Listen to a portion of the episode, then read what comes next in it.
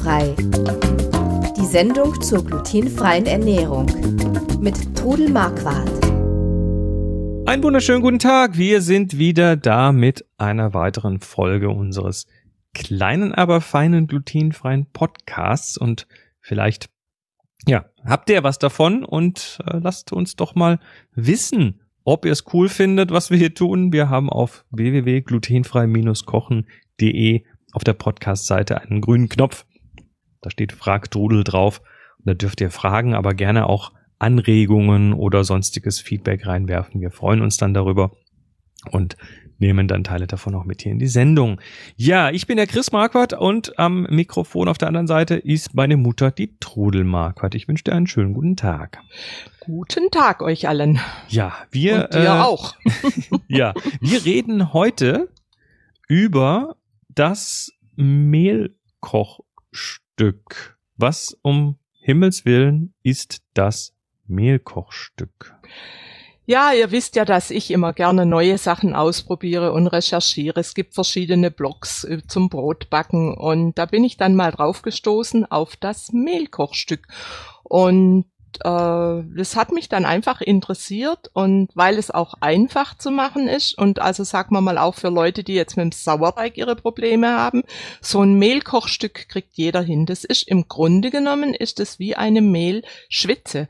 Da wird das Mehl mit Wasser, also man kochen oder mindestens bei 70, 80 Grad erhitzt zu einer schleimigen Masse. Also wenn Kochstück muss ich mir jetzt nicht vorstellen. Ich, ich, für mich klingt das so wie, da ist ein Klumpen, der ist richtig fest. weil so nee, Stück, das, ist, ja eher was- ein Brei. Das ist dann Ah, äh, wie so ein okay. Schleim und äh, das Schöne ist, man kann da also ruhig ein bisschen mehr machen und kann das also eine Woche lang im Kühlschrank haben Mhm. und davon immer was abnehmen, wenn man was backt. Und das hilft einfach auch, diesen Hefeteig, Brotteig, Brötchenteig zu verbessern.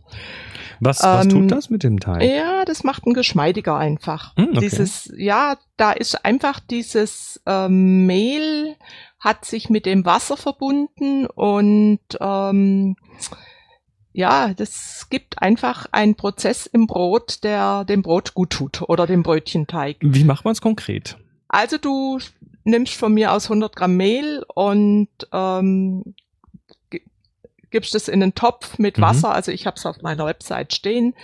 Und wir machen auf jeden Fall in, in die Notizen zur Sendung dazu. machen wir den Ja, Link ja. dazu. Ja, ja. Und ähm, erhitzest es. Also man kann es kochen, wie gesagt, man kann es aber auch nur bis so 70, 80 Grad erhitzen Mhm. und dann eine ganze Zeit lang rühren und dann äh, verbindet sich das Mehl und gibt eben einen Schleim. Okay, das klingt jetzt erstmal nicht besonders appetitlich. Äh, ist aber super. Und ähm, dann nehmt ihr da einen Anteil davon als als äh, Mehlersatz, also von mir aus 50, 100 Gramm davon, anstatt 100 Gramm Mehl. Mhm. tut ihr dann, äh, gebt ihr dann in den Teig rein und der Teig wird einfach ein bisschen anders und kriegt eine andere, bessere Struktur Mhm. und ähm, ja, also ich habe eigentlich in letzter Zeit immer, muss man ein Foto machen von dem Mehlkochstück, äh, in einem Gläschen, ich habe einen Lievito Madre im Kühlschrank, ich habe einen dunklen äh, Sauerteig im Kühlschrank und habe eben dieses Mehlstück. Aber der, der Lievito Madre ist ja ein Sauerteig. Das ist ein äh, Sauerteig. Der, der dann auch noch so ein bisschen vor sich hin blubbert. Ja, und das genau. Mehlkochstück macht das aber macht nicht. es nicht, weil Okay. das ist ja nur Mehl und Wasser. Okay. Wenn man das jetzt ewig lang stehen würde, könnte es auch passieren, Wie dass lange das bewahrst sich du das das säuert. Ach du, ich habe das so eine Woche ungefähr, habe ich das Okay. im Kühlschrank und dann mache ich irgendwann mal wieder Neues, wenn Das kann man sich aber problemlos einfach neu machen. Das kann man sich problemlos Das muss man machen. also nicht aufbewahren. Man, man kann einfach eins Nee. machen und das dann direkt, äh, Ja. wenn es ein bisschen abgekühlt ist, ins Brot tun. Genau. so. Also, oder wenn es lauwarm ist, kann man es also auch reintun. Also man muss aufpassen, wenn es zu heiß ist, dann kann das ja die Hefe kannst tot die machen. Hefe ne? abtöten, weil das haben viele wissen das nicht so genau, aber sollte nie wärmer als 40 Grad sein, weil Mhm. die Hefe verträgt nicht mehr Ja, Hitze. Hefe ist ein Lebewesen und Ja. äh, mehr als, als Mhm. 40, 42 Grad und dann kann das schon drunter leiden. dann klar. kann das drunter leiden. Also probiert es einfach mal aus und ihr könnt es unter jeden Hefeteig geben. Also auch unter süßen Hefeteig, mhm. unter Brötchenteig, unter Brotteig, unter Fladenteig. Und probiert's mal aus und äh, berichtet mir mal über eure Ergebnisse, was ihr davon haltet. Das wird mich nämlich interessieren. Auch das übrigens, ne, wenn ihr uns das berichten wollt, am besten wieder auf den Frag-Trudel-Knopf drücken. der bringt euch dann, äh, der bringt's dann direkt hier in die Sendung wieder. Ja, einfach nur ein bisschen Mut auch beim Backen. Ja, probiert's Und aus. also ich bin immer wieder begeistert, wenn ich wieder was Neues probiert habe und uns gut geworden ist.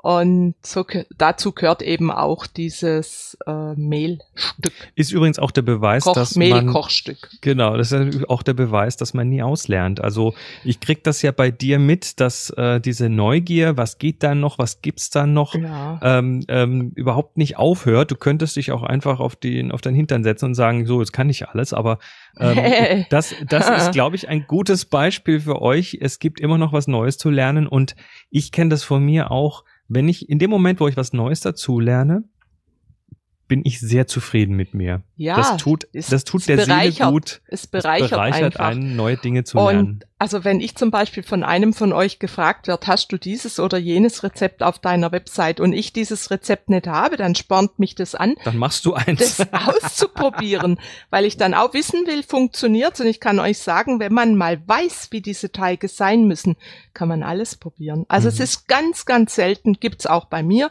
dass mal etwas überhaupt nicht gelingt. Aber dann probiere ich es nochmal. genau. Dann wieder aufstehen, aufs, wieder aufs Pferd hoch und weitermachen. Ganz genau. Gut, das nehmt euch zu Herzen und Ja. macht, macht Experimente. Und ähm, ja, lasst uns wissen, ob's klappt und was es bringt. Wir freuen uns, von euch zu hören. Wir freuen uns auch über eure Fragen auf glutenfrei-kochen.de auf dem Podcast auf Fragtodel. Bis dann, macht's Bis gut dann. und tschüss. Tschüss. Hörten glutenfrei. Die Sendung zur glutenfreien Ernährung mit Todel Marquardt. Über 900 glutenfreie Rezepte und weitere Informationen auf www.glutenfrei-kochen.de.